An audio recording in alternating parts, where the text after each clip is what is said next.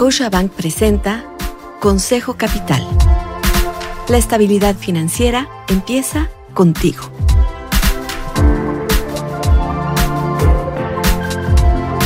Hola, soy Susana Sáenz y quiero darte la bienvenida a Consejo Capital.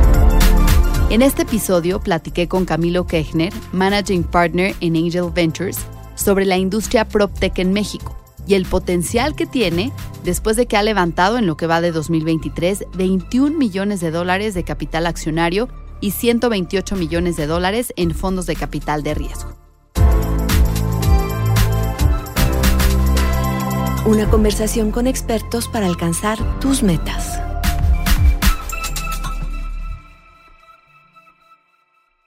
PropTech se refiere al sector que utiliza la tecnología para mejorar los servicios inmobiliarios. México es uno de los países en los que más operan startups de este tipo, con alrededor de 80.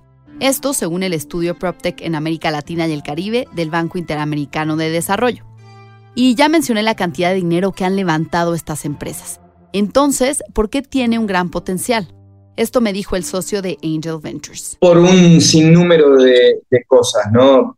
arrancando desde, si uno quiere, lo más básico, que es la, dificultad de acceso a, crédito que existe en muchos segmentos de la población.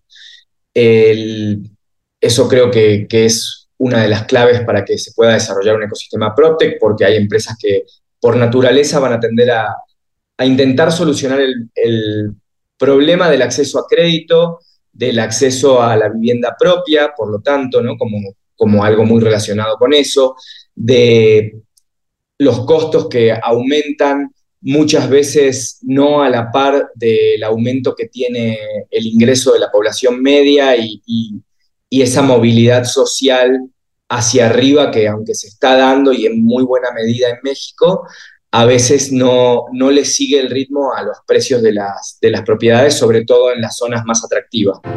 En el sector hay muchas verticales para resolver distintos problemas en las que se espera crecimiento. Pero hoy en día lo más atractivo, según Camilo Kechner, son las rentas a largo plazo, sobre todo por los retos para acceder a vivienda propia. Te comparto un dato. Hoy en México hay 5 millones de propiedades que son exclusivamente para renta. Donde sí hay un valor en la vertical de renta de largo plazo es en convertirse en una solución para ambos lados de la ecuación. Es decir, para los inquilinos que están buscando propiedades y las facilidades para acceder a propiedades en zonas, precios y condiciones que sean accesibles y favorables. Y para los propietarios que ponen sus propiedades en, renta, me parece mucho más valioso que, que una empresa se convierta en una solución integral que le diga al propietario, tomamos el control de tu propiedad, te la administramos, te conseguimos el inquilino, nos encargamos de que esté al día con la renta, eh, pero además te desentiendes de la administración del día a día de la propiedad. Se rompe algo, tenemos una solución para eso. Eh, hay, que, hay que lidiar con el condominio por, alguna, por algún tipo de interacción, te lo solucionamos también.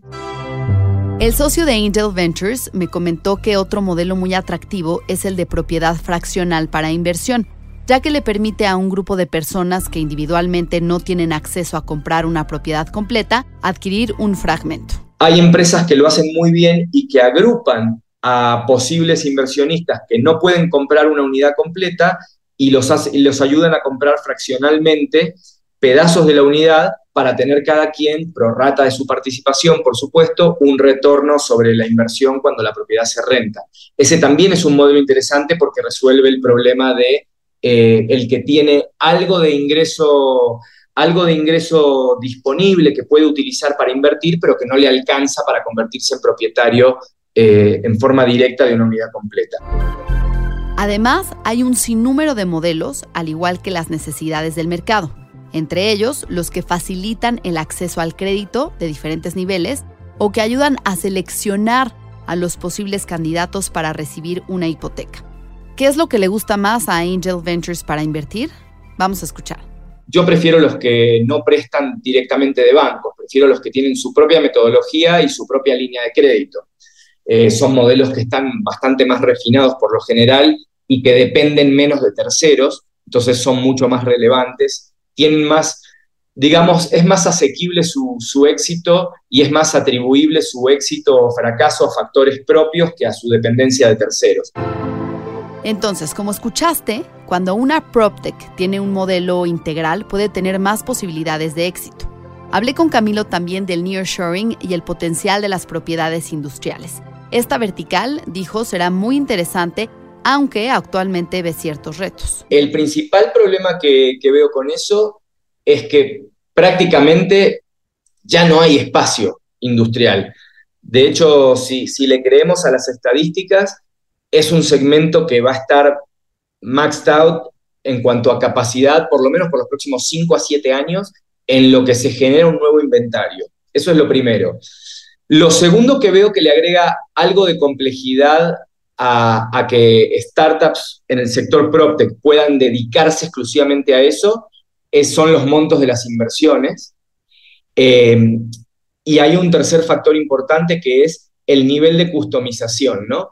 Porque para brindar servicio a nivel naves industriales o a nivel espacios comerciales, eh, etcétera, el, tema del escalamiento es muy complicado. ¿Por qué? Porque salvo que le estuvieras rentando y haciendo management de las propiedades a empresas en el mismo sector, donde pudieras construir ciertas economías de escala que pudieran replicarse, es muy difícil, eh, es muy difícil ser todo para todo el mundo.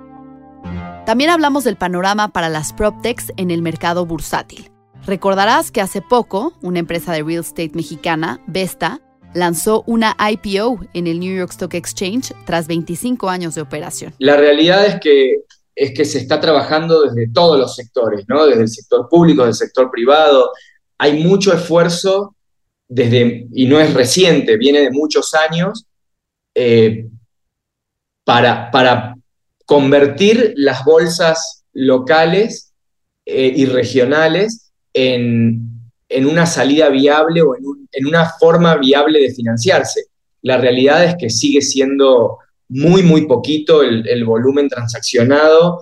Son muy pocas empresas lo que las que pueden acceder a, financiarse con, la bolsa y, ojalá que eso cambie en el futuro cercano, pero hoy por hoy, por volúmenes y por un poco como resultado de lo que está pasando con las tasas de interés, como resultado de lo que está pasando en los mercados públicos en general, que aunque se están recuperando un poco, todavía falta mucho para estar en los niveles de hace un par de años, yo creo que hoy todavía es no utópico, porque te repito, se está trabajando para eso desde el sector público, desde el sector privado, pero estamos, estamos lejos todavía de, de ver un aluvión o una constante de empresas financiándose en las bolsas de valores locales.